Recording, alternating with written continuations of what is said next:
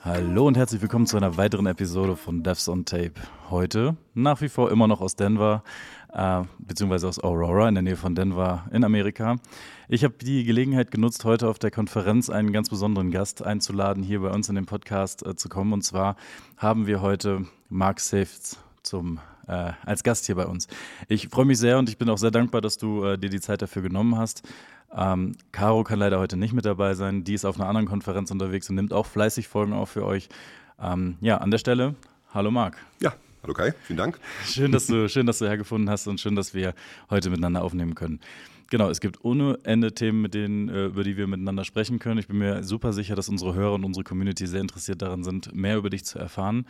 Ähm, ich glaube, wir starten einfach mal damit, dass du vielleicht noch mal ein bisschen näher erklärst, wer du denn eigentlich bist, was du machst und aus welcher Richtung du ja, denn Mark eigentlich Sevts, ich bin Senior Director für Software Development für Apex. Äh, Ich leite die Entwicklung von Apex und äh, bin seit 20 Jahren im Apex-Team. Hab 2002 ins Apex-Team gewechselt und seit 25 Jahren bei Oracle. Habe äh, im April 98 in Hamburg angefangen, Oracle Consulting und äh, ja, dann relativ schnell nach äh, New York umgezogen. Aber ja, 25 Jahre Oracle, 20 Jahre Apex. Das ist eine Wahnsinnszeit, muss ich ehrlich sagen. 25 Jahre im gleichen Unternehmen. Ich meine, es ist ein großes Unternehmen, klar, es ist ein Konzern, aber äh, 25 Jahre ist ähm, Wahnsinn. Ja, du leitest das äh, Oracle Apex Team. Das ist natürlich für unsere Hörer auch schon ein Thema, weil wir natürlich viele Gäste auch aus diesem ähm, Umfeld haben, auch teilweise aus dem Entwicklungsteam. Ähm, und jetzt können wir mit Sicherheit noch ein paar spannende Insights davon ähm, erfahren, wie die Arbeit denn so ist. Aber bevor wir in dieses Thema einsteigen, würde ich gerne noch mal ein bisschen noch äh, zu der Zeit erfahren. Also wir, wir, ganz offensichtlich ähm, sprechen wir jetzt hier in dem Podcast auf Deutsch, obwohl wir in Amerika sind und du ja auch mittlerweile in Amerika wohnst. Ähm, wie kam es dazu? Du kommst aus Hamburg, das hört man wahrscheinlich auch raus. Äh, wie kam es dazu, dass du nach New York Ich hatte angefangen bei Oracle in 98, war vorher bei Star Division. Die hatten in Hamburg ihren Hauptsitz. Äh, Star Office wurde in den 90er Jahren mit jedem Printer äh, ausgehändigt und äh, war ein Konkurrenzprodukt zu Microsoft Office und äh, später wurde es dann Open Source, gibt es nach wie vor. Open Office äh, ist daraus entstanden und äh, dort hatte ich während meines Studiums schon angefangen äh, zu arbeiten, neben meinem Studium und hatte dort auch meine Diplomarbeit geschrieben über Webanwendungen. das war 96, 97, da gab es also gerade so ein bisschen CGI-Skripte und Pro-Skripte und HTML-Seiten und da haben wir damals schon äh, Anwendungen gebaut für den Vertrieb der Firma. Und äh, da bin ich dann allerdings relativ schnell nach dem Studium, nach dem Abschluss dann zu Oracle gewechselt. Und äh, ja, Oracle war zu dem Zeitpunkt, äh, da gab es so gut wie kein Internet äh, oder Internetanwendungen oder Internetprodukte, das war alles äh, noch sehr Datenbank, gab Application natürlich, Reports, Forms, ich hatte dort im Consulting angefangen, das heißt, wir waren also sehr strukturiert da mit Oracle Designer und Oracle Reports und Oracle Forms rangegangen. Und äh, ja, mein Ziel war so ein bisschen äh, Internet äh, dort bekannt zu machen und Java-Anwendungen zu bauen, was auch überhaupt noch gar nicht gab dort. Und äh, ja, da hatte ich also nicht sehr viele Abnehmer für gefunden, weil, äh, wie gesagt, das, das war so noch nicht auf deren Agenda. Aber dann äh, gab sich die Möglichkeit für den Kunden Bertelsmann äh, zu arbeiten. Äh, Bertelsmann hatte damals äh, einen Online-Bookstore aufgebaut, äh, Online-Books-Musik-Store aufgebaut und äh, die Entwicklung fand äh, in New York City statt. BMG Music ist Teil von Bertelsmann und die hatten einen, einen großen Tower am Times Square, direkt am Times Square. Und da hatte sich Bertelsmann überlegt, dass sie die Entwicklung dort machen, weil das Ziel war eben, einen Online-Bookstore aufzubauen für US-Market und äh, auch für den europäischen Markt und, und, Japan.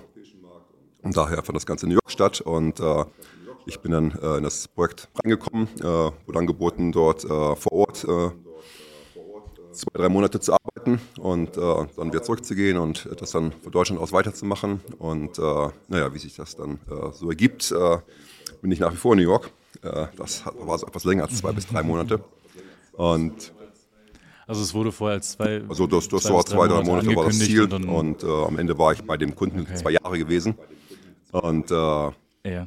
Das war das Ziel und ich war dann in der Zeit äh, ein paar Mal hin und her geflogen. Äh, meine Frau war gleich äh, beim ersten, bei der ersten Runde mitgekommen, äh, hatten dann ein paar Wochen dort mhm. zusammen verbracht, hatten dann auch in New York geheiratet, weil wenn wir schon mal da sind, Ach, ne, ja. bietet sich das ja an.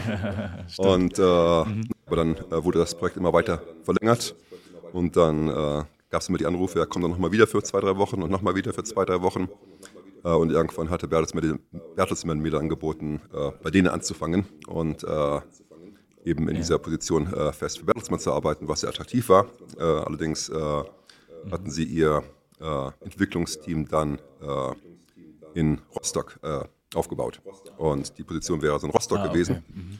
Und äh, gleichzeitig hatte mir Oracle USA angeboten, äh, nach USA zu, nach New York zu wechseln. Und dann habe ich mit meiner Frau unterhalten, äh, New York, Rostock und schwere Entscheidung, aber mhm. letztlich haben wir uns dann für New York entschieden.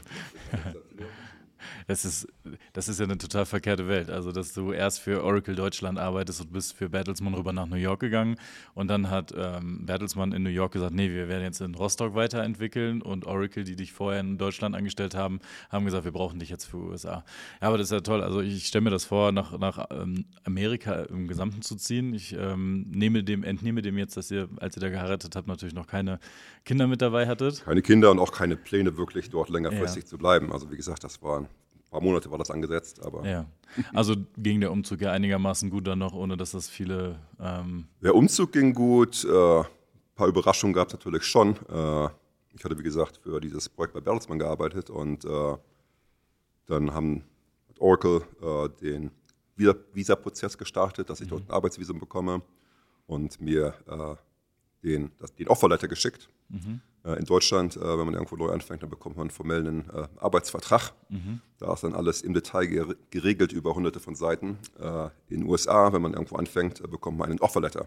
Mhm. Das ist ein einseitiger Brief mit ein, zwei Paragraphen über, ja, du fängst bei uns an für das und das Geld und wir können uns gegenseitig mit zwei Wochen Notice kündigen. Und das war erstmal überraschend. Und denn dachte ich, alles ist so auf dem Weg und alles geht so voran. Und dann war ich im März 99, so ein halbes Jahr bevor ich eigentlich rüberziehen wollte, dann nochmal wieder in New York gewesen und äh, dann auch wieder bei Bertelsmann mitgearbeitet. Und äh, dann dachte ich mir, schaue ich doch mal bei meinem äh, zukünftigen Office vorbei, guck mal, wie mein zukünftiger Manager, äh, mhm. wie das so läuft. Also gehe ich rüber. Äh, Bertelsmann war im Times Square, mhm. Äh, Oracle Office war in der Nähe von Fifth Avenue, mhm. Midtown. Bin ich dahin gelaufen, da vorgestellt und dann nach meinem zukünftigen Manager gefragt. Äh, ja, den gibt es nicht mehr. Und äh, ungünstig. Irgendwelche anderen Kollegen, mit denen ich äh, bei Oracle, mit denen ich zusammengearbeitet habe, die vielleicht Bescheid wissen, nee, also alle weg haben alle Oracle verlassen. Also da, da wusste keiner Bescheid, äh, was denn mit meinem äh, Umzug oder Transfer oder sowas äh, mhm. ist. Bei Oracle Deutschland hatte ich mittlerweile schon formell gekündigt, weil das ist Teil des Transfers. Du musst okay. formell kündigen. Also da war ich dann doch etwas nervös. Das heißt, die wussten im Endeffekt gar nichts von dem Offerletter. Ähm, das heißt, du hättest den durchaus unterschreiben können, hättest da hinlaufen können und, und die hätten sagen können, ja okay, der das ausgestellt hat, der ist gar nicht mehr da und von daher kannst du das Papier wieder mitnehmen und gucken. Ja. Wow, okay. Und dann hast du aber dann letztendlich doch noch jemanden gefunden äh, in New York. Dass das ja, letztlich haben wir dann das Paperwork doch noch irgendwo finden können. Mhm. Und äh, die äh, Oracle Consulting Mitarbeiter, die letztlich das Projekt übernommen hatten, hatten natürlich durchaus ein Interesse, mich äh, dort weiter mhm. zu beschäftigen, weil als Consultant äh, bringe ich halt Geld rein und wenn ich in mhm. deren, deren Team wechsle, das ist natürlich schon äh, von Vorteil. Und da gab es dann also einen anderen Mitarbeiter, der hat dann gesagt, nee klar, das setze ich weiter voran und äh, dann, dann äh, kannst du also zum September äh, dann bei uns anfangen und äh, wir sehen zu, dass das mit dem Visum und so weiter dann auch dann vorangeht. Wahnsinnig. Also, wenn ich mir vorstelle, dass ich im Übergang von einem Arbeitgeber zum nächsten Arbeitgeber, der ja theoretisch eigentlich das gleiche Unternehmen ist, ich glaube nicht, dass Oracle Deutschland dich hätte fallen lassen, wenn das nicht funktioniert hätte. Aber dann äh, währenddessen zu erfahren, dass das eigentlich alles noch meine Schwebe ist, Wahnsinn. Ja, und du wohnst immer noch in New York, das heißt, es hat alles gut geklappt, du hast dich gut zurechtgefunden und du hast ja auch irgendwann in die coolste Technologie der Welt gefunden und hast äh, Apex kennengelernt. Wie ist das denn gewesen? Das war im Prinzip direkt nach dem Bertelsmann-Projekt äh, entstanden, äh, als das Projekt oder als mein Entwurf mit dem Projekt vorbei war. Da hatte ich einen Anruf bekommen von einem Consulting Manager aus äh, Washington, D.C., der versuchte, ein Team aufzubauen, das an Extensions, Enhancements für Oracle Applications arbeiten mhm. sollte. Heute heißt es Fusion Apps und E-Business Suite und so weiter. Damals gab es also auch schon Applications. Und äh, der Kunde in dem Fall war die City of Chicago. Und die City of Chicago hatte Oracle Applications eingeführt und das äh, Purchasing Module in, äh, insbesondere. Äh, darum ging es, äh, wo die Stadt Chicago äh, Ausschreibungen macht für mhm. neue Straßen, Flughäfen, was auch immer. Und was die Standardinstallation eben nicht angeboten hat, war äh, dass man Minority-owned und Women-owned Businesses trackt, äh, mhm. weil in Chicago gab es oder gibt es äh, Compliance Requirements, dass certain percentage an Aufträgen an Minority-owned Businesses und Women-owned Businesses mhm. ausgegeben werden muss. Und da ging es eben darum, dass wir das äh, tracken wollten. Daher sollten wir eine Extension bauen äh, zu äh, Oracle Applications und mit meinem Background bei Bertelsmann, wo wir eben die damalige Oracle Store Solution erweitert hat mit Java, äh, war eben das Ziel, dass ich was Ähnliches dort mache. Mhm. Allerdings war ich der einzige Entwickler, der äh, ein bisschen Java gemacht hatte. Okay. Alle anderen Kollegen, die wir dort hatten, äh, die hatten so den traditionellen Oracle Background, Oracle Forms, Oracle Designer, Reports. Äh, da war also keinerlei äh, Java oder Oracle Applications Kenntnisse da und da hatten wir es etwas schwer getan, haben dann, glaube ich, zwei, drei Monate lang äh, vor uns hingebastelt nach wie vor in Washington, weil der Consulting Manager eben in, in Washington arbeitet. Später sind wir nach Chicago gegangen, aber zu dem Zeitpunkt eben noch in Washington, beziehungsweise in dem äh, Bethesda Office in der Nähe von Washington. Und äh, ja, so nach drei Monaten mit wenig Progress äh, hatte der Consulting Manager uns dann äh, Mike Hitchbar und äh, mhm. Joel Kalman vorgestellt äh, und meinte, na, schau dir doch mal an, was die machen. vielleicht hilft uns das ja mit dem Projekt. Mhm. Und äh, die hatten zu dem Zeitpunkt äh, bereits Apex gemacht oder daran gearbeitet. Damals hieß es noch äh, Flow Builder oder Oracle Plattform oder was auch immer für, für. Namen zu dem Zeitpunkt hatten. Aber, und es war ein internes Framework. Das war noch nicht äh, production ready, äh, wurde in ein, zwei Projekten intern eingesetzt, äh, aber war eben noch nichts, was irgendwo groß im Einsatz war. Und ich hatte mir das angeschaut und dachte, nee, also das ist also nicht die Technologie, wo ich jetzt mich mit beschäftigen möchte, weil SQL, PLSQL, Datenbank, das sieht auch alles sehr, sehr alt mhm. und angestaubt aus. Ich will Java machen, das ist die Zukunft. Oh, wow. Und äh, habe gedacht, nee, also und, und, dieses Rumklicken und Declarative Framework, also mhm. das, nee, das war nicht so mein Ding. Da habe ich meine Karriere nicht gesehen, dass das irgendwie eine Zukunft hat. Äh, aber gut, wir waren halt nicht vorangekommen mit unseren Java-Versuchen äh, äh und dann haben wir es eben für eine Woche mal ausprobiert Mhm. Und in dieser einen Woche haben wir also deutlich mehr Fortschritt gemacht als in den drei Monaten vorher. Und Wie man es kennt, ja. Ja, das hat dann also ziemlich die, die Entscheidung äh, dann äh, herbeigeführt, dass wir eben mit Apex weitermachen. Sowohl, sowohl die Entscheidung, dass mit, dem, mit Apex weitergemacht wird, als auch die Entscheidung, dass du es vielleicht doch für dich als Zukunft sehen könntest? Oder ja, absolut. Ich, meine, äh, ich habe gesehen, wie dieses gesamte äh, Consulting-Team, was wir hatten, auf einmal produktiv war. Mhm. Klar, die hatten keine Java-Background, aber kannten SQL und PLSQL sehr gut, kannten die Datenbank sehr gut und äh, die waren also auf einmal in der Lage, wirklich produktiv dort äh, Sachen zusammenzubauen. Also das mhm. war, ja, äh, ging sehr schnell und äh, haben dann also relativ schnell äh, das Projekt äh, so weit abschließen können, dass das geliefert hat, was, was die Stadt brauchte. Und das hat sie dann auch in der Stadt rumgesprochen. Mhm. Und daher wurden wir dann anschließend eingeladen, für das Chicago Police Department zu arbeiten und dort äh, Oracle Forms Migrations zu machen. Wie gesagt, das war in 2001, 2002, also noch, ne, das ist nach wie vor ein Thema, mit dem wir uns heute beschäftigen, 20 Jahre später. Mhm. Aber damals war Forms sicherlich noch, noch sehr viel stärker im Einsatz, aber mhm. deren Ziel war eben von Forms auf eine Webanwendung äh, umzustellen. Ja. Und äh, ja, dann äh, wurden wir dort eingeladen und dann war auch Mikes Team äh, mit dabei. Die wurden dann auch alle so wochen, wöchentlich eingeflogen. Mike, äh, Joe, Jason, äh, einige andere, die nach wie vor beim Team sind, äh, haben mhm. wir uns dann da abgewechselt und äh, dann angefangen, für die nächsten anderthalb Jahre oder sowas für das Chicago Police Department zu arbeiten. Wow, also im Projekt selber. Und ihr habt selber an der Weiterentwicklung von Apex dann noch nicht ähm, mitgeholfen? Also das hat ein anderes Team gemacht? Also ihr habt nö, nö, das, benutzt, das, das war schon äh, nach wie vor das Team, Mike und, und zwei, drei andere. Äh, Apex zu dem Zeitpunkt, es war eine alte kleine Dell-Maschine, die mhm. auf dem Fußboden stand unter Mikes äh, Schreibtisch in seinem mhm. Office und äh, das Kern, die Kernkomponente von Apex ist äh, Flow.plb, äh, das Care PLC Package äh, und äh, wenn ich da mal eine Änderung brauchte, dann hat Mike mal schnell eine Änderung gemacht und mir dann mhm. per AOL, AOL, Instant Messenger äh, eine neue Flow.plb geschickt und äh, so ging das dann. Und äh, daraus ist dann wirklich Apex als, als Produkt hervorgegangen. Eben das Projekt äh, für CPD war so das Projekt, wo sich Apex dann zu einem Produkt mhm. Äh, Production Ready äh, entwickelt hat. Ich, ich finde das sehr interessant, dass ihr alle die, die Geschichte, wie, äh, wie das entstanden ist, ganz am Anfang, die ersten Stunden von Apex sozusagen, die habe ich jetzt alleine in diesen sieben Podcast-Episoden ähm, hier auf der K-Scope aus unterschiedlichen Blickwinkeln gehört. Und das ist einfach toll, wie die Aspekte sich ergänzen, wie die verschiedenen ja. Charaktere sich da in dieser in der Anfangszeit äh, gegenseitig auch beschrieben haben.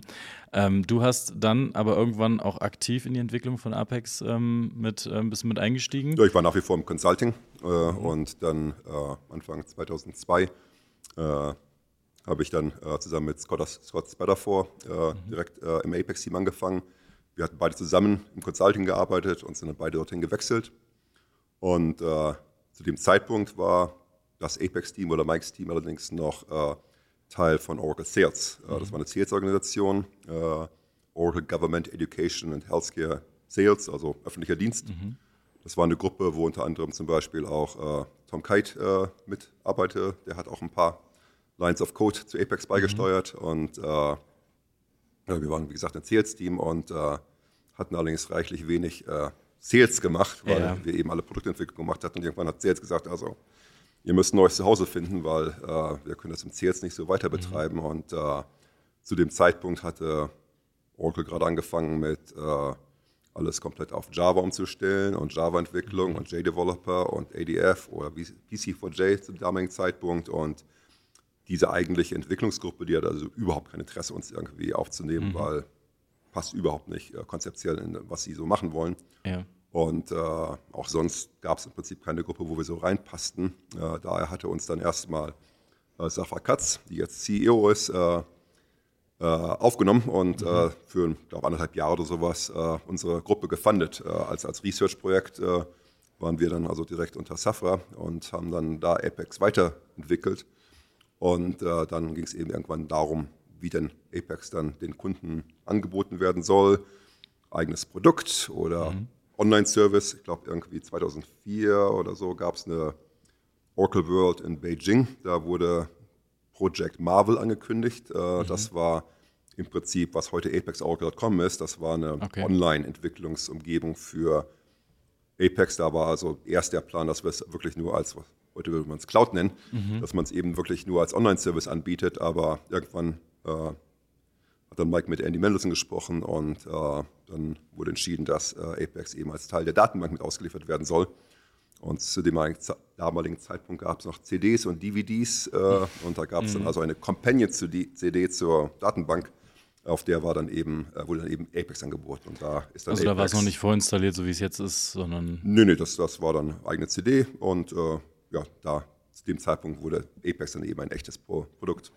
Wow, ja, und dann hatten wir ja, also zu welcher Version sind wir, über welche Version sprechen wir zu dem Zeitpunkt? War es schon Apex? War es HTMLDB oder? HTMLDB 1.5, 1.6 mhm. waren so die ersten äh, Versionen, die mit der Datenbank ausgeliefert wurden und dann, ich glaube, Apex wurde es irgendwann mit 3, Apex mhm. 3.1, 3.2 oder sowas. Ja, das war noch weit vor meiner Zeit, deswegen kann ich nur nicken, ja. nicken und dir zustimmen bei dem, was du sagst. Ich bin bei Apex 4.2 dazu gekommen. Ich durfte sogar schon die Dynamic Actions von vornherein benutzen. Wahnsinn. Ja, äh, ich verfolge auch schon seit Jahren, seitdem ich quasi dabei bin, ja auch deine Vorträge und sehe, dass du auch immer noch selber gerne die Live-Demos machst. Ich nehme aber an, dass du ja mittlerweile in diesen 25 Jahren bei Oracle und vor allem auch schon in der längeren Zeit, die du in einem Apex-Team arbeitest, ähm, naja, nicht, ich würde es jetzt nicht unbedingt Distanz nennen, aber schon von der Entwicklung her dich ähm, entfernst. Oder bist du nach wie vor auch noch Intuit und nimmst auch noch, übernimmst auch noch Aufgaben? Man will ja immer noch gerne programmieren und was ja. dazu beisteuern, aber hast schon recht, natürlich ist da äh, dann nicht mehr so wahnsinnig viel Zeit für. Als ich angefangen hatte, hatte ich so, so meine ersten Projekte bei Apex waren, ich habe die Classic Reports entwickelt, habe die mhm. Of Forms entwickelt, äh, die Apex Item API entwickelt. Äh, später habe ich dann mich um viele Themes gekümmert, äh, bis dann irgendwann Shakib dazu gestoßen war. Mhm. habe auch all die ganzen ursprünglichen Icons äh, entwickelt. Daran erinnere ich mich noch, dass mir das auch als ja. Urban Myth erzählt wurde. Ja, ja. Aber irgendwann haben dann Professionals das übernommen. Ja. Und ich denke, mein letztes wirklich großes Projekt äh, im Apex-Bereich war, äh, als wir Universal Theme eingeführt hatten, im Prinzip die Infrastruktur dafür aufzubauen. Also sprich mhm. die Themes, Templates, Theme Subscriptions, äh, Template Options, äh, also die ganze Infrastruktur dafür mhm. hatte ich noch mit aufgebaut und danach immer noch mal hier und da an Projekten mitgearbeitet, was ich nach wie vor mache. Bugfixing mache ich nach wie vor auch ein mhm. bisschen frisch zu bleiben, aber. Äh, ich meine, das basiert dann vielleicht auch häufig mal auf dem Code, den du auch noch selber kennst. Ja, sicher, mit Sicherheit. Aber mhm. äh, so die größeren Projekte, das ist doch eher, äh, ja, mhm. weniger Invol Involvement. Äh, aber das Gleiche hast du auch mit, mit Leuten wie Mike, der ist also auch nach wie vor sehr, sehr interessiert daran, äh, mitzuentwickeln. Mhm. Und äh, hat natürlich auch nicht mehr so den, den direkten Draht jetzt ins, ins Kernprodukt, aber was er sehr stark macht, ist äh, Package, äh, Package Applications. Also mhm. er baut sehr viele Anwendungen, die er dann auch selber einsetzt. Äh, P-Track war mhm. so eines seiner Projekte, dann später daraus entstanden hat er einen äh, Punchlist hieß das, jetzt hat er eine Strategic Planning App und äh, sind im Prinzip Anwendungen, Projektmanagement-Anwendungen, mit denen er seine verschiedenen Gruppen leitet und managt. Mhm. Und äh, da ist dann auch so die Idee, dass es irgendwann vielleicht mal eine Packaged App werden könnte. Aber das ist eben ein Bereich, wo er nach wie vor sehr, sehr viel Zeit verbringt, wirklich mit Apex zu entwickeln. Und er ist da auch wirklich unser erster und, und äh, Tester für alles, was an neuen Features reinkommt. Ne? Also, mhm. weil er natürlich schon äh, frühzeitig damit entwickeln. Und äh, also da bekommen wir schon mal sehr, sehr viel Feedback direkt von Mike, dass diese oder jene neue Komponente irgendwie nicht so richtig hinhaut. Und mhm. äh, da ist er also nach wie vor auch sehr, sehr stark involviert. Das, das wäre jetzt auch meine nächste Frage gewesen. Gibt es nach wie vor noch ein, so einen absoluten Veto von, von ihm? Das heißt, ihr habt ein riesengroßes Entwicklungsteam, da reden wir jetzt auch gleich mit Sicherheit noch drüber. Ähm, aber gibt es nach wie vor noch so eine Implementation, die ihr vorgenommen habt, die ihm dann vorgelegt wird und er sagt, nein, so machen wir es nicht, in die oh, Richtung absolut? Absolut, also das, da gibt es also schon auch immer verschiedene Gründe für, aber ein gutes Beispiel war zum Beispiel der neue Object Browser. Mhm. An dem hatten wir, glaube ich, insgesamt äh, drei Releases lang dann entwickelt. Mhm. Und wie ich am Sonntag äh, ein bisschen beschrieben hatte, Hauptgrund war dafür eben äh, Accessibility zu, äh, sicherzustellen, mhm. weil der alte Object Browser war 20 Jahre alt. Mhm. Äh, Ging es eben darum, dass wir jetzt einen Accessible Object Browser anbieten, der äh, ja, mit Screenreaders und so weiter verwendet werden kann. Aber mhm. da gab es so einige Stellen in dem Object Browser, wo Mike sagte, nee, also das ist äh, zu viel, äh, zu großer Scope. Äh, Ziel ist eben äh, das, was wir vorher hatten, neu aufzusetzen, aber nicht darüber hinaus zu schießen. Äh, mhm. Und es gab so einige Funktionalität, äh, die wir angedacht oder auch schon halb entwickelt hatten, wo wir gesagt, nee, also das geht zu weit. Mhm. Das ist nicht unsere Rolle in dem Toolset da wollen wir also nicht den Scope erweitern von dem, was da ist. Und da hat er dann ganz klar gesagt, also die und die und die Sachen, die gehen wieder raus und äh, wir sollen uns eben auf den Scope fokussieren, der mhm. der alte Object Browser anbietet. Ich, ich, glaube, dem, in dem Rahmen gab's, war ich glaube ich nicht der Einzige, der als SQL Developer Web rauskam, äh, die starke Vermutung hatte, dass äh, das vielleicht der Successor von dem Object Browser sein könnte man, man erkennt irgendwie, also ich habe jetzt noch nicht so viel damit rumgespielt, ich habe es ja auch erstmal nur kurz äh, gesehen, aber äh, das wäre ja auch die Möglichkeit gewesen eigentlich, dass man gesagt hätte, das ist ja ein voll funktionsfähiges Tool, SQL Developer Web, das kann sehr viel, das, das tut eigentlich alles, was auch das, der Object Browser äh, kann und das wäre mein Tipp gewesen, dass das einfach Einzug in Apex äh, erhält. Mir wurde dann auch schon mal mitgeteilt, oder ich habe dann mal nachgefragt, wie das denn aussieht und warum das denn nicht passiert ist, äh, dass es keine weiteren Abhängigkeiten zwischen den Teams geben sollte. War das der Grund, warum man dann trotzdem diesen Invest äh, auch macht, dass man über drei Releases hinweg etwas neu entwickelt, was eigentlich schon in einer guten Form da ist, nur von einem anderen Team halt? Naja, wir sind letztlich das gleiche Team, also Ortsteam, Secret Developer Team, äh, Apex Team, wir sind alle unter Mike. Mhm. Und, äh, aber das war genau einer der Gründe, warum man ihnen gesagt hat, also unser Object Browser der soll eben nicht vom Scope äh, dahingehend erweitert werden, dass er all die Sachen covert, die zum Beispiel SQL Developer Web bereits covert. Mhm. SQL Developer Web ist wesentlich mehr, als was Object Browser mhm. ist. Da gibt es äh, Data Model drin, da gibt es äh, ganz äh, anderes REST-Interface drin mhm. und alle möglichen anderen Feature, äh, Liquid Base, Export, Import, Sachen, die es so in Apex nicht gibt. Daher haben wir jetzt in 23.1 auch einen Link eingebaut, dass man vom Apex-Menü okay. mhm. direkt in SQL Developer Web wechseln kann, mhm. ohne dass man sich zum Beispiel dann neu authenticaten muss. Also da ist schon eine Integration drin äh, in dem Sinne, aber Ziel war nach wie vor, dass es eben die Basic-Funktionalität, die du so tagtäglich brauchst äh, für Apex-Entwicklung, dass du die nach wie vor in einer UI hast, die konsistent ist mit, mit deiner Entwicklungsumgebung. Mhm. Du sollst also in der Lage sein, einfach Tabellen anzulegen, per SQL Code zu kompilieren. Und da ist uns schon wichtig, dass es da eben eine durchgängige, konsistente UI gibt, äh, mhm. wo du dich eben als Apex-Entwickler wiederfindest. Und äh, dann gibt es ja auch doch einige Overlap zwischen den beiden Modules, if you will. Äh, Tabellen, äh, Abhängigkeiten, äh, an, an was, welche was deine Anwendung an Abhängigkeiten hat, welche Tabellen referenziert mhm. werden. Das sind Sachen, die können wir dadurch äh, besser anzeigen. Supporting Objects, die Installation von äh, Tabellen und, und PL-SQL Packages ist mit Apex mit drin, was da, mit Bildern mit drin, was dann vom ähm, SQL Workshop äh, abgeholt wird. Und da ist einfach so viele Punkte, wo da ein Overlap ist, wo es einfach einfacher ist, wenn man mhm eben das die gleiche Umgebung hat. Nur den kleinen Teil dann. Okay, ähm, du hast jetzt ja gerade darüber gesprochen, dass, also wir haben darüber gesprochen, dass du natürlich jetzt so eine gewisse Distanz zum, zum Team, äh, zu der Entwicklung, zur Programmierung selbst hast. Wie viele Teammitglieder ähm, darfst du denn jetzt unter dir äh, betreuen, sage ich jetzt mal? Ja, ich glaube, mein Team ist derzeit äh, 26 mhm. und äh, rund um die Welt, Australien, Indien, Europa, USA. Mhm. Und äh, haben wir allerdings ein bisschen äh, so strukturiert, dass ich jetzt äh, zum Beispiel äh, Hilary, Patrick und Carsten haben jeweils auch ihre äh, Reports, mhm. dass also nicht alle direkt an mich reporten, ja. dass ich also nach wie vor eine große Anzahl an Direct Reports habe, aber dass wir dann so ein bisschen eine Teamstruktur angefangen haben aufzubauen, mhm. dass wenn wir dann irgendwann weiter wachsen sollten, äh, dass wir dann auch äh, die Möglichkeit haben, da entsprechend äh, die Teams mitzu, mitzuwachsen. Genau, dass die Struktur dafür da ist, dass das Wachsen, das Skalieren ein bisschen ja. besser funktioniert. Ja, ähm, wa was würdest du sagen, also was, was ich beobachten konnte, ähm, die letzten Monate oder ich würde eigentlich fast sagen Jahre, ist, dass ihr richtig schön, äh, ich sag mal, angeln wart in der Community. Ihr habt die besten Leute, habt ihr uns weggefischt. Äh, nein, klingt sehr drastisch, aber ihr habt äh, Leute wie Benno Hogendijk äh, an Bord geholt. Ihr habt den Carsten natürlich intern bei euch aus dem, aus dem Consulting-Bereich geholt. Äh, Vincent Monod ist dazu gekommen, jetzt ganz einigermaßen frisch noch den Ronny mit rübergeholt. Daniel Hochleitner ist mit dabei, Martin Giffey de Souza ist mit dabei. Ähm, das ging in einer gewissen Phase unheimlich schnell. Und ich glaube, jetzt gerade meine ich wieder bei Twitter einige ähm, ähm, Stimmen gehört zu haben, die dazu gekommen sind.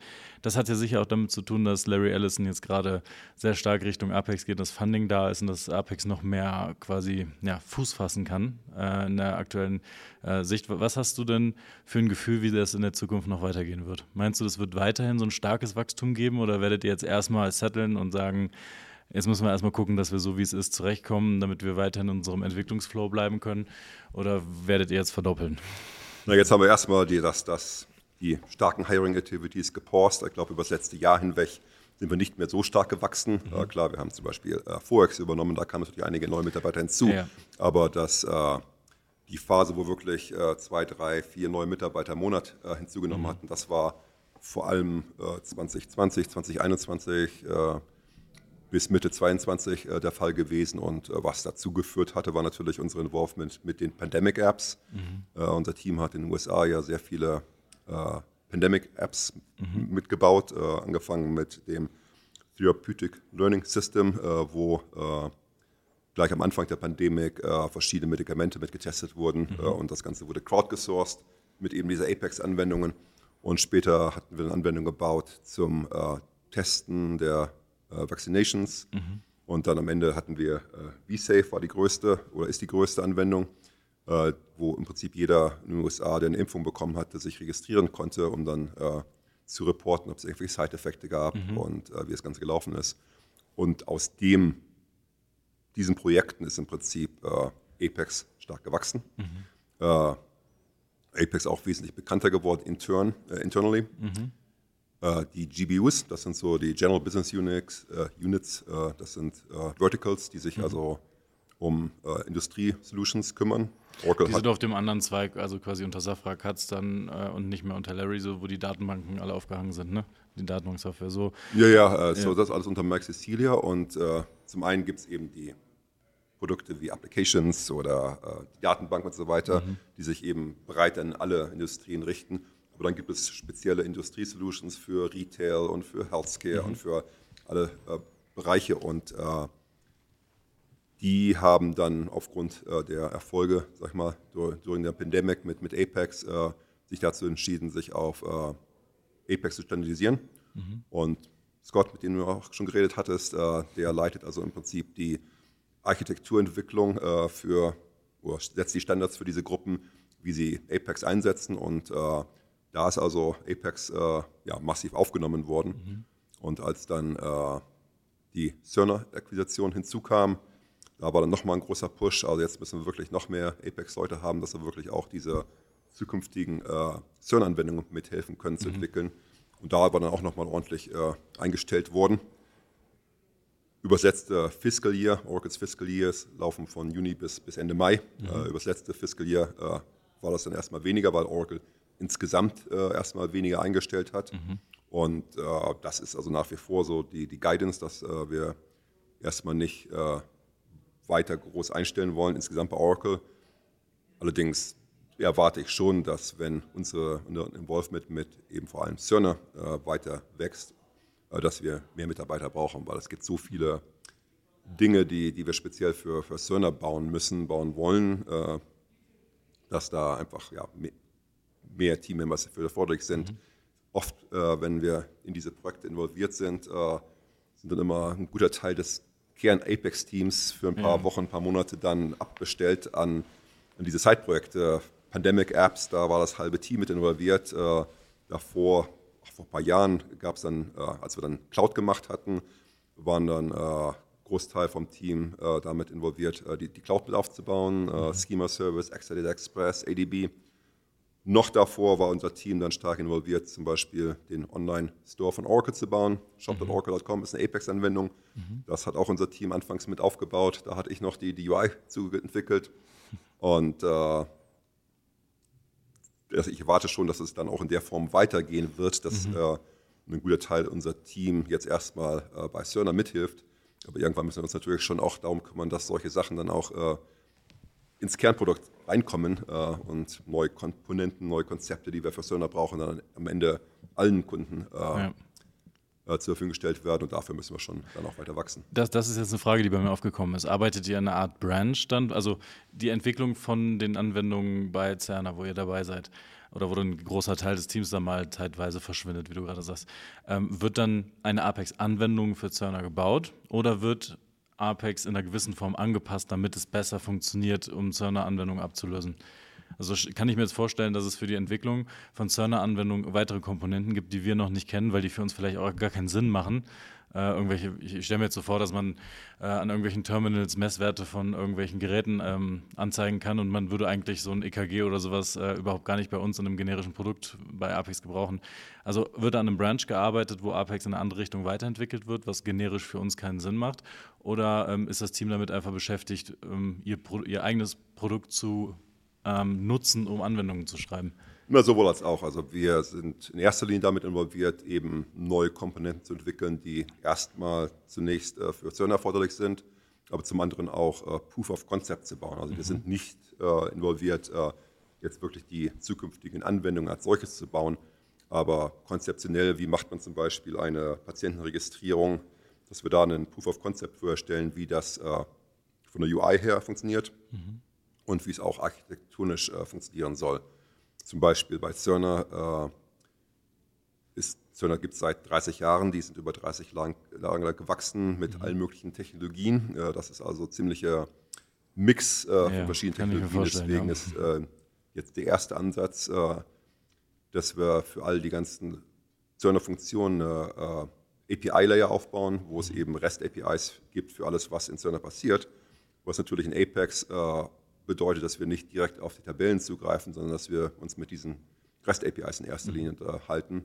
Und da gibt es Bedarf, das eben eleganter zu machen. Äh, und äh, das wird erstmal für Sönder aufgebaut, aber dann irgendwann sicherlich auch äh, Kunden angeboten, zum Beispiel Fusion Extensions haben ein sehr ähnliches Konzept. Also da könntest du irgendwann auch den Kunden insgesamt zugutekommen. Und andere Dinge, die anders sind bei Cerner, medizinische Anwendungen haben äh, in der Regel eine recht dense UI, also sehr mhm. äh, kleine Felder, ja, sehr, sehr kompakt auf, das Ganze. Ja. Und äh, das ist natürlich etwas, was es mit unseren äh, Redwood oder äh, Universal Theme äh, eher nicht der Fall mhm. ist, weil diese Themes sind eben darauf ausgerichtet, responsive zu sein, große Headlines und Felder. Also das ist genau das. Ja, das, was jetzt eigentlich heutzutage als Standard ist in neuen Eben. Und äh, da mhm. denke ich mal, wird sich auch die Notwendigkeit ergeben, dass wir dort äh, Themes aufbauen, die eben speziell für diese Use Cases da sind, aber sie die können genauso gut dann auch irgendwann Kunden äh, zugutekommen. Mhm. Ja, da bin ich sehr gespannt, was da kommt. Jetzt ähm, waren das jetzt eigentlich ausschließlich positive Erlebnisse, die man jetzt in den letzten Jahren da betrachten konnte. Also sowohl der Zukauf von Forex.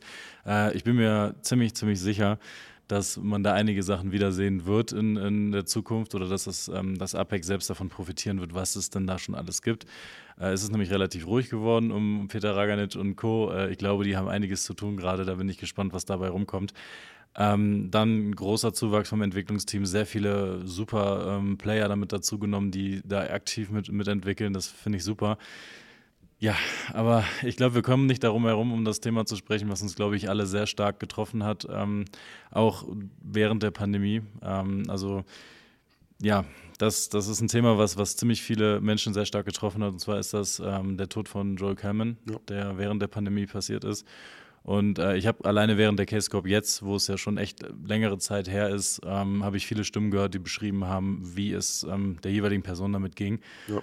Und ich konnte das bei mir selber auch betrachten, obwohl ich ähm, ihn vielleicht einmal jährlich auf dieser großen Konferenz oder vielleicht auch nochmal in Berlin auf der Apex Connect getroffen habe, dass da aber irgendwie eine Verbindung war, die gezeigt hat, dass es ein ganz besonderer Mensch war, der da von uns gegangen ist. Ähm, was mich an der Stelle jetzt einfach interessiert, ähm, das kannst du so weit beantworten, wie du es gerne, wie du es gerne möchtest. Ich bin mir sicher, weil ihr euch viel, viel näher standet, dass das auch nicht einfach ist. Aber wie hat das denn das Team längerfristig beeinflusst? Ähm, also ich weiß, klar, im ersten Moment wird es für alle der gleiche Effekt gewesen sein, ja. aber äh, er hat eine, einen Spirit reingebracht, eine Art, die Menschen zu motivieren, dieses Ziel, was er hatte, dass ähm, alle dass alle besser vorankommen sollten, alle sollten besser arbeiten ja. und dass also alle die Apex benutzen, als auch das Team vom, vom, von der Entwicklung von Apex. Allen sollte es gut gehen, alle sollten vorankommen und der, seine einzige Aufgabe war es für ihn, dass es allen gut geht, dass es allen alle besser vorankommen. Jetzt fehlt dieser Mensch. Wie hat sich das wiedergespiegelt? Wer ja. versucht denn das jetzt aufzufangen und, und wie hat sich das verändert? Ja, natürlich äh, großer Schock für uns alle. Und ich habe 20 Jahre lang mit ihm eng zusammengearbeitet und äh, gerade in Chicago hatten wir dann auch wochenlang, monatelang zusammen gewohnt äh, da in, in, den Apartments, die wir dann da hatten. Also und auch seitdem immer wieder äh, uns auf Konferenzen getroffen, so getroffen, äh, Meetings gehabt in Weston, hat uns einige Male eingeladen nach Columbus, Ohio. Mhm. Und äh, ja, haben sehr viel Zeit in Person verbracht, natürlich ständig am Phone und, und Zoom gewesen. Also das war natürlich ein großer Schock für uns alle und äh, da gibt es auch keinen Weg, wie man dann so eine Persönlichkeit äh, im Team ersetzen kann, weil mhm. Er ist einer der Miterfinder von Apex. Äh, da hatten wir also auch nicht irgendwie gesagt, okay, dann macht das jetzt der stattdessen. Mhm. das ist einfach nicht äh, möglich. Also das war natürlich schon ja, eine schwierige Zeit und ich denke mal, wo wir dann, oder was wir nach wie vor versuchen aufzubauen, ist dann wirklich, dass wir die verschiedenen Bereiche, in die er involviert war, eben verschiedene Leute mit auftragen. Mhm. Er hat im Prinzip das, Database, das Apex Product Management und die Entwicklung geleitet und äh, auch viel in der Cloud involviert gewesen und all diese verschiedenen Bereiche, da kümmern sich jetzt eben andere um. Ich hatte auch vorher schon die, die Apex-Entwicklung geleitet und mache das nach wie vor. Uh, Product Management uh, haben wir ein neues Product Management Team aufgebaut, was jetzt auch mhm. sehr viel größer ist, als es zu dem Zeitpunkt noch war. Uh, ich glaube, vor drei, vier Jahren, da waren es Joel, David Peak, eine Zeit lang Bo English gewesen, mhm. Chaitanya in Indien. jetzt haben wir ein neues Team aufgebaut. Äh, Ashish Rohindro, Jason Haynes, nach wie vor mhm. Chaitanya in Indien, äh, Mitarbeiter in Südamerika, viele neue Mitarbeiter in Indien. Dass wir da wirklich ein sehr großes äh, Product Management Team mhm. jetzt haben, die sich wirklich um dann auch die Community verstärkt kümmern können, weil am Ende äh, kannst das Entwicklungsteam so nicht auffangen. Und da eben haben wir jetzt einen äh, PM-Team, äh, was sich äh, doch sehr viel stärker um Sachen kümmert wie äh, Training Material und mhm. Events mhm. und äh, direkt mit Kunden zusammenzuarbeiten und äh, Requirements abzuholen. Also das den Bereich haben wir also mit einem neuen PM-Team äh, aufgebaut. Entwicklung, wie gesagt, äh, da hat sich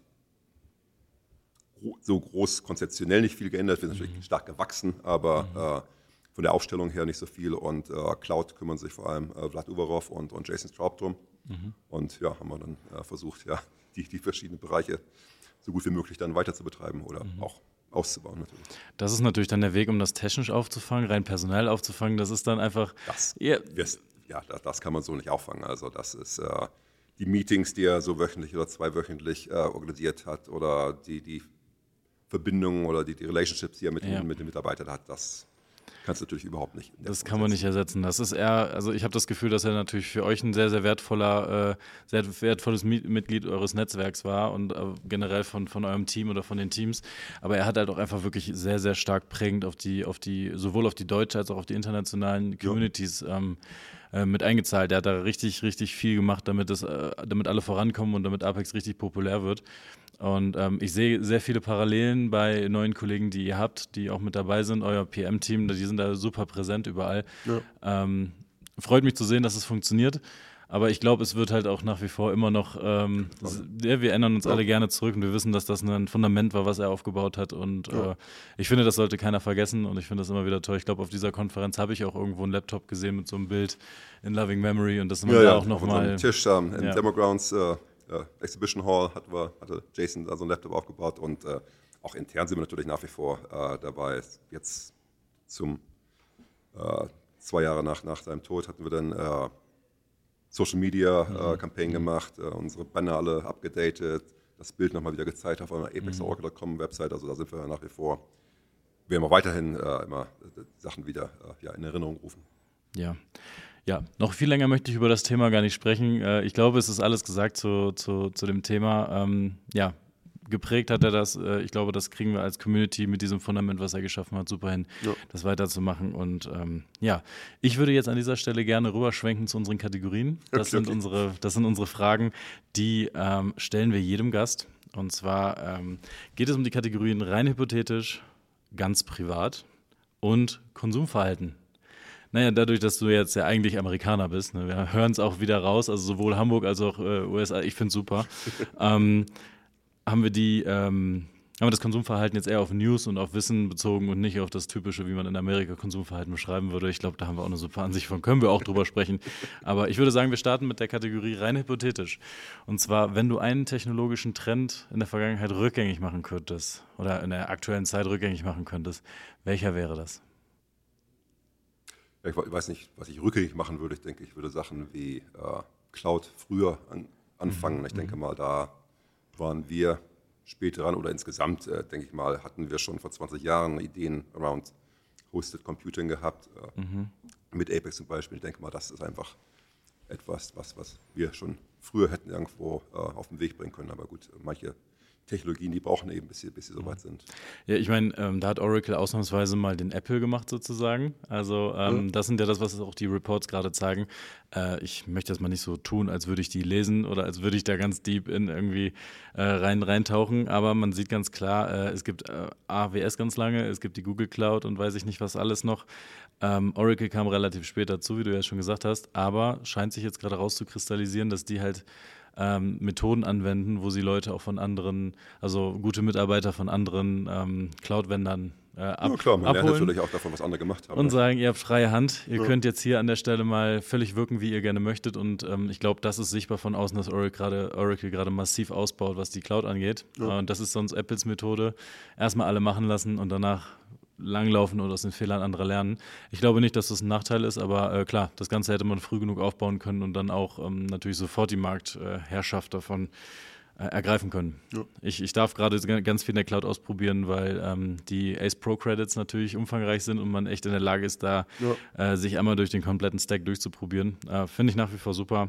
Aber äh, gut, das ist dann eigentlich auch schon fast die Zusammenfassung der ähm, oder zusammen kombiniert die zweite Frage, die ich stellen wollte. Und zwar, wenn du ähm, eine, eine Erfindung oder wenn du etwas Neues äh, erfinden könntest oder ja, zumindest erstellen oder schaffen könntest im Technologiesektor, was wäre das? Jetzt hast du gesagt, du hättest früher die Cloud gemacht. Ja, okay, äh, das könnte auch als Antwort durchgehen, aber vielleicht, vielleicht fällt dir noch irgendetwas ein. Ja, ich denke mal, jeder spricht über AI. Also ich denke mal, mhm. da würde ich gerne äh, Ideen haben, wo wir da gut reinpassen können. Ich meine, wir haben natürlich auch hunderte von Diskussionen ums Thema, aber ich denke mal, das ist so ein Bereich, äh, keine Ahnung, was Konkretes sein könnte, aber dass wir wirklich äh, ja, AI in einem sinnvollen Weg äh, irgendwo für Apex äh, einsetzen können. Äh, ob es nur ein Chatbot ist zum Anwendungsgenerieren oder was auch immer es sein mhm. mag. Äh, mhm. Ich denke mal, da gibt es sehr viel Potenzial und das, ist ein, durchaus Bereich, wo ich denke, dass wir da wo ich gern was machen würde. Dadurch, dass wir natürlich hier einen Podcast sind und keine Slides zeigen und auch eigentlich auch nicht verpflichtet dazu würden, ich, ich füge einfach mal das äh, Safe Harbor Statement damit rein, dass natürlich ein Chatbot als, äh, als Möglichkeit, eine, Antwort, äh, eine Anwendung erstellen zu lassen, zu generieren, wäre natürlich eine tolle Idee, heißt aber natürlich noch lange nicht, dass das im Backlog steht und gemacht wird. Ne? Das wäre jetzt die Aussage. Die sehr, auch, sehr gut, ja. ja. Sehr professionell, wunderbar. äh, ja, klar, also AI ist ein Riesenthema, finde ich auch. Ähm, ich habe mir auch schon Gedanken dazu gemacht, was wäre ein Killer-Feature für Apex. Ähm, AI getrieben, so als, als, kleines Ding, was man so als erstes reinsneaken könnte. Äh, ich habe mir vorgestellt, dass so ein weiterer Tab äh, im Page-Designer ganz sinnvoll wäre, so wie die Hilfe, nur ja. dass es zugeschnitten auf die aktuelle Situation wäre. Man füttert es mit, dem, mit den Komponenten, die auf der Seite sind, mit den Data Sources, die da sind und anhand dessen kann man in der Hilfe Tipps kriegen, was man als nächsten Schritt machen könnte. So, ach guck mal, du hast jetzt hier eine Region gemacht, du hast eine SQL Query reingepackt. Als nächstes wäre doch super, wenn du vielleicht diese Spalten hier, die habe ich an den Namen, habe ich erkannt, dass das äh, dies, das und dies, äh, jenes ja. sein könnte. Äh, Vorschläge, was man anhand der aktuellen Daten, ne, dass man da so Hinweise geben kann. Ja, gute Idee. Für die Hörer, Marc schreibt gerade fleißig mit. Spaß, natürlich nicht. Ähm, ich glaube, das ist ein Riesenfeld, kann man machen, aber ich glaube, auch da sollte man nichts überstürzen. Ähm, ich glaube, da gibt es momentan gerade ganz viele Unternehmen, die sind schneller weg, als sie wieder da sind. Und ähm, ja, lieber, lieber glaube ich, etwas Ausgereiftes machen. Äh, ich glaube, ich, ich, kann mir gut vorstellen, dass wir dann mit Apex 26.1 mit Sicherheit einen voll ausgeklügelten Chatbot haben, der eigentlich alles, auch, auch ähm, wie, wie heißt es noch gleich, äh, Blueprint steuern kann, um das Datenmodell mitzugenerieren und alles. Ähm, ja, dann würde ich gerne in die nächste, nächste äh, Frage einsteigen. Und zwar nochmal aus dem Bereich rein hypothetisch. Wie würdest du schätzen, wird sich dein Arbeitsalltag in den nächsten zehn Jahren verändern? Sowohl technologisch gesehen als auch positionsspezifisch. Ähm, ich meine, du warst 25 Jahre bei Oracle, ganz lange auf einer Position. Was siehst du für die nächsten zehn Jahre? Well, zum einen hoffe ich natürlich auch weiteres Wachstum für Apex und mhm. weiteres Wachstum unserer Gruppe. Ich hoffe, dass wir wieder dahin kommen, dass wir uns äh, häufiger oder überhaupt mal äh, persönlich treffen können. Ich mhm. denke mal, das war vor der Pandemie schon etwas schwierig gewesen, weil wir sind halt weltweit äh, stark verteilt. Und äh, unser größtes Team ist im Prinzip in Reston, in der Nähe von Washington DC. Mhm. Und da haben wir uns immer mal wieder äh, in Person getroffen. Und das ist momentan nach wie vor nicht äh, möglich. Äh, aber okay. Äh, da denke ich mal, müssen wir wieder hin, gerade wenn du ein größeres Team hast, dass wir da uns dann auch mal persönlich treffen können, mhm. weil ich finde es halt wichtig, dass man die Leute zumindest mal persönlich gesehen hat, sich mal ein bisschen ausgetauscht hat ich hatte das, das Glück, sag ich mal, durch unsere Hiring Spree über die letzten Jahre, mhm. dass im Prinzip alle, fast alle Mitarbeiter, die ich eingestellt habe, dass die in irgendeiner Form schon mal vorher getroffen hatte. Ronny habe ich mehrfach auf der Dork getroffen oder Winston kannte ich noch aus Insam-Zeiten. Also, mhm. dass wir da, dass ich da die meisten neuen Mitarbeiter schon persönlich kannte. Ja. Aber das würde ich halt äh, hoffen, dass wir in der, in der Zukunft äh, da einen Weg finden, wie wir uns äh, doch immer mal irgendwo als Team treffen können. Nicht das gesamte Team, das ist unrealistisch, aber in kleineren Gruppen, regional, mhm. Europa, USA, wo auch immer, dass wir da hinkommen, dass wir da ja, immer mal ein paar Tage zusammen sein können. Ich denke nicht, dass wir alle irgendwo wieder zurück ins Büro müssen. Äh, mhm. Das ist also bei Oracle eh kein Thema, aber äh, ich bin jetzt immer ein paar Mal in, in unser New York Office wieder gegangen wo ich seit zwei Jahren nicht war. Und jetzt haben wir auch eh ein neues Office und war da ein paar Mal gewesen. Das ist, da ist keiner, mit dem ich direkt zusammenarbeite. Da ist mhm. also wenig Sinn, äh, da wirklich äh, im Office zu sein. Aber dass man dahin kommt, dass man sich vielleicht mal ab und zu mal ein paar interne Meetings hier und da macht, äh, denke mhm. mal, das wäre wichtig. Äh, würde ich für die Zukunft hoffen, in den nächsten zehn Jahren, dass wir da einen Weg finden, wie wir da äh, eben ein Remote-Team in der Weise managen können, mhm. dass die Leute sich zumindest auch ab und zu mal persönlich sehen. Ich kann mir vorstellen, dass auch diese Besuche auf den Konferenzen jetzt wieder, ob es jetzt Apex Connect oder Kscope ist, ja auch ein Teil des Teams. Da werdet ihr die Zeit sicher auch nutzen, um euch mal persönlich auszutauschen. Oh, auf jeden Fall. Ich meine, ja. in den anfänglichen Jahren war das eh unsere Team-Meetings. Ne? Ja. Open World äh, vor was 15 Jahren oder sowas, da ist im Prinzip das gesamte Team hinge mhm. das gesamte Team, die ganze acht oder neun Leute von uns. Mhm. Ja, ich wollte gerade sagen, das war noch wesentlich kleiner, als es jetzt ist, ja. Das geht natürlich diese Tage nicht mehr, aber klar, die Konferenz ist natürlich wichtig und äh, ja. hier jetzt mit, mit äh, unseren PMs und mit Jakib uns auszutauschen, das ist natürlich schon äh, sehr, sehr gut. Ja, man merkt es dem Team an, gerade auch so bei den Abendveranstaltungen, dass, äh, dass da das Socializing und das Zusammenkommen auch mal ganz wichtig und ganz, ganz äh, toll ist, das persönlich zu machen. Okay, äh, erste Frage aus der nächsten ähm, Kategorie und das ist äh, ganz privat. Bist du derzeit zufrieden mit deiner Work-Life-Balance? Ja, doch, denke schon. Also äh, wir waren eh schon auch vor der Pandemie remote gewesen. Ich habe also auch vor der Pandemie schon recht viel von zu Hause gearbeitet, aber mhm. jetzt nach der Pandemie äh, nach wie vor. Also mhm. wie ich eben gesagt hatte, ins Büro gehe ich eher selten mhm. und das gibt einem natürlich schon die Flexibilität, dass man dann, äh, wenn es dann mal ein Basketball-Game gibt, dass ich dann nach, nachmittags mit meinem Sohn zum Basketball fahren mhm. kann oder dass ich mich um diese oder jene Sachen kümmere. Mhm. Meine Frau arbeitet als, als Immobilienmaklerin in New York. Äh, die hat auch einen eher flexiblen Schedule. Das heißt, das kann auf letztlich äh, alles recht gut organisieren, dass wir da wirklich äh, flexible Arbeitszeiten haben. Äh, und äh, ja, unsere Kids sind jetzt 14 und 17, äh, dass wir uns da auch in den letzten 10, 15 Jahren die, die, Zeit hatten, da dann auch da zu sein, wenn sie nach mhm. Hause kommen, aus der Schule kommen. Also das ist schon wichtig und ich denke mal, die sowohl meine Frau als auch ich, unsere Jobs erlauben uns eben da die Flexibilität, dass, mhm. dass wir eben das alles, alles so machen können, wie wir uns das vorstellen. Ja, das, das ist eine sehr positive Antwort, das freut mich. Ich habe äh, häufig bekommt man auch die Antwort, dass es gar keine richtige Work-Life-Balance gibt, ähm, sondern eher Work-Life-Blending, weil das so ein bisschen ineinander überläuft ja, alles. Und das ist ja das, wenn da zwischendurch Unterbrechungen sind bei der Arbeit, wenn man gerne sich ein bisschen mehr auf Live konzentriert, äh, ohne dass Work davon irgendwie negativ beeinträchtigt wird. Aber ich glaube, dass das ist ähm, für uns alle ja, auch. Ich denke mal, das ist ein bisschen Give and Take. Ne? Klar, ja. äh, ist man dann auch mal abends in, in einem Meeting oder am Wochenende, mhm, mhm. aber im Gegenzug bekommt man natürlich dann die Freiheiten zu anderen Zeitpunkten, dass man dann mal irgendwo hier und dahin geht. Mhm. Und äh, mit dem internationalen Team habe ich eh Meetings äh, morgens früh oder abends spät äh, mit meinen Kollegen in Australien. Da gibt es also nicht viele Stunden, wo wir Overlap haben. Mhm. Also wenn ich mich mit denen um, um 8 Uhr morgens meiner Zeit treffe, das ist bei denen schon abends um 6 oder 7. Mhm. Das, das habe ich persönlich auch schon mal in einem Projekt miterleben dürfen. Ich glaube, das auf einer täglichen Ebene zu machen oder mehrmals die Woche, ich glaube, das wäre wirklich, wirklich schwierig. Ähm, noch eine Frage aus ganz privat. Ähm, welche Rolle spielt ähm, Technologie oder ja, ich sag mal fast das Nerdtum oder Geektum in deinem privaten Umfeld? Ist es so, dass wenn du den Laptop zuklappst oder den Computer ausmachst, dass du umgeben bist auch von Geeks und Nerds, äh, mit denen du eigentlich über die gleichen Themen weitersprichst? Oder hast du dir den Freundeskreis aufgebaut, der ähm, nicht ausschließlich aus äh, IT-affinen Menschen besteht? Ich glaube nicht äh, zu äh, technologisch, aber ich denke mal, alle haben äh, genug Technologie mhm. zwischen iPads und iPhones und mhm. Laptops und Sonos-Speakers und Playstations und mhm. VR-Brillen ich denke mal, das ist. ist äh Consumer Electronics, äh, ja, aber es wird sich nicht über Programmieren unterhalten oder ja, über. Programmieren, ja, wie läuft es in deinen Da habe ich äh, mhm. genug Programmierunterhaltungen während des Tages. Äh, ja. Das brauche ich abends nicht weitermachen. Manchmal kann man sich nicht aussuchen, ne? aber gut. Ja, nächste Kategorie ist Konsumverhalten. Wie konsumierst du denn zum einen News, aber zum anderen auch neues Wissen, die dich in deinem Job weiterbringen? Ja, ich denke weitestgehend per, Phone und iPad. Äh, ich denke mhm. mal äh, ich habe nach wie vor eine New York Times Print Subscription. Ich bekomme also mhm. Wochenende nach wie vor die Zeitung geliefert. Mhm. Äh, aber ich glaube, die habe ich also in den letzten zehn Jahren nicht aufgemacht. Mhm. Äh, ist das Subscription-Modell, was die haben, wenn man die Papierversion nach Hause geliefert bekommt, bekommt man die digitale, die digitale. Version günstiger. Okay. Mhm. Aber grundsätzlich habe ich meine News schon eher per, per iPad und iPhone konsumiert. Also wenn man durch, äh, durch das verregnete New York läuft und man nasse Füße hat, eignet sich diese Zeitung perfekt, um sie als Knüttel in die Schuhe zu tun, um sie zu ja, trocknen. Ja, das, ist, das äh, bietet das, sich an. Das, das, geht schon sehr gut. Man braucht sehr viele Schuhe bei der ja, Zeitung, ja. aber okay, wunderbar. das technische Wissen, wie äh, eignest du dir das an?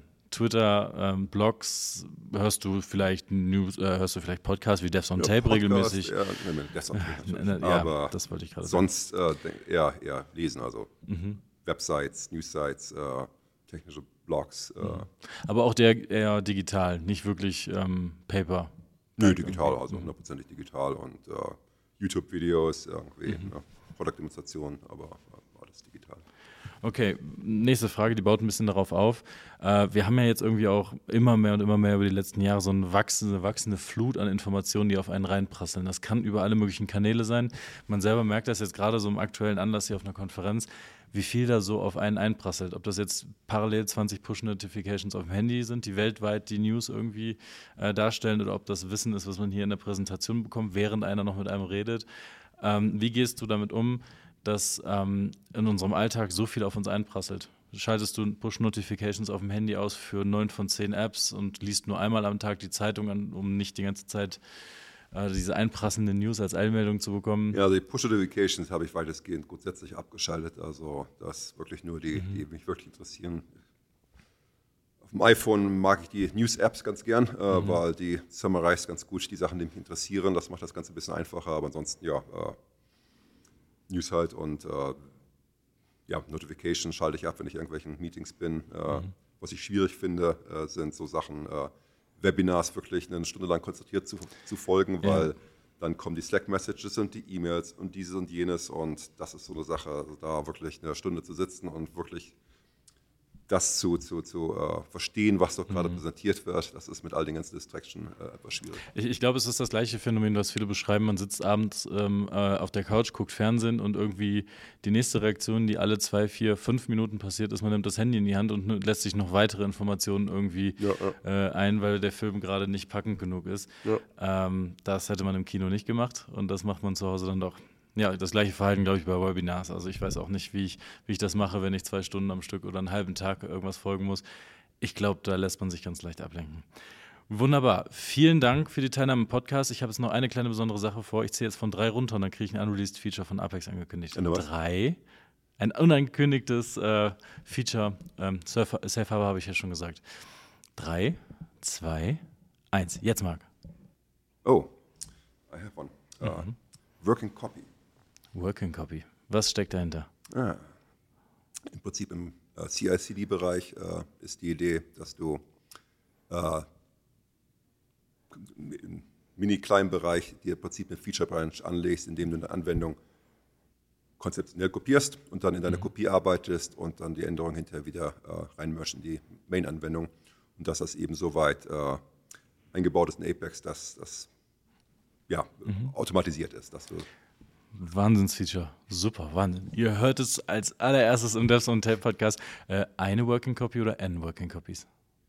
Uh, I think it's still uh, work in progress, aber yeah. die Idee ist schon, dass man also uh, verschiedene Entwickler dass, ihre eigenen Working Copies haben. Wunderbar. Das ist jetzt ein kleines Bonus, äh, ein, das, das, die, die Kirsche auf der Sahne, ja, das i-Pünktchen auf dem i, für die Hörer, die es wirklich schaffen, unsere Podcast-Folge bis ganz zum Ende durchzuhören. Ich bedanke mich ganz, ganz herzlich bei dir, Marc, dass du dir die Zeit genommen hast. Ich bedanke mich auch bei unseren Hörern, die ähm, ja, wieder eingeschaltet haben. Ich äh, wünsche dir noch eine schöne Konferenz, Marc. Ich denke, schön. wir werden heute Abend noch ein Bierchen zusammen trinken. Ja, Und ähm, ja, schöne Grüße an alle, die den Podcast hören. Und ähm, bis dann. Danke dir nochmal. Danke. Thank you.